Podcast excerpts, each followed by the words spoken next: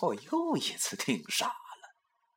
如果不是这一切都太真实，我真的会以为自己正在做梦呢。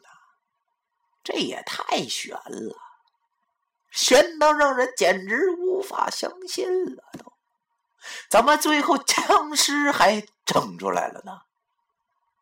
要不是看他说的头头是道的，还说出了我这符的来历，我真的会把这老头当成一说书的了。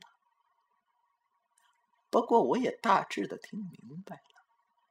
看来这老头大概是看我骨骼惊奇，想收我为徒。看来以后维护世界和平的重任就交给我了。要说起来，我对这类神鬼的事情也不怎么感兴趣的。现在是什么年代了？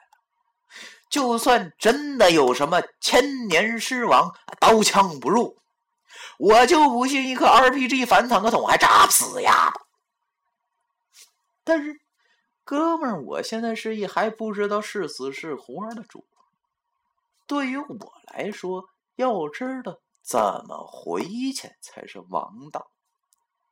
我对他讲：“ 就是说，您老人家讲的实在是太神了。莫非你想收我为徒？”九叔叹了口气，望着我说。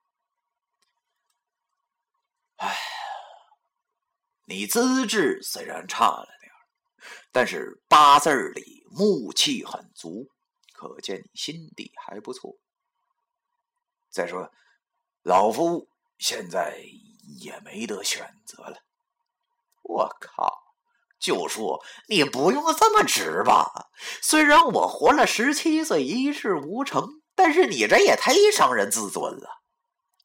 人在屋檐下呀，怎敢不那啥？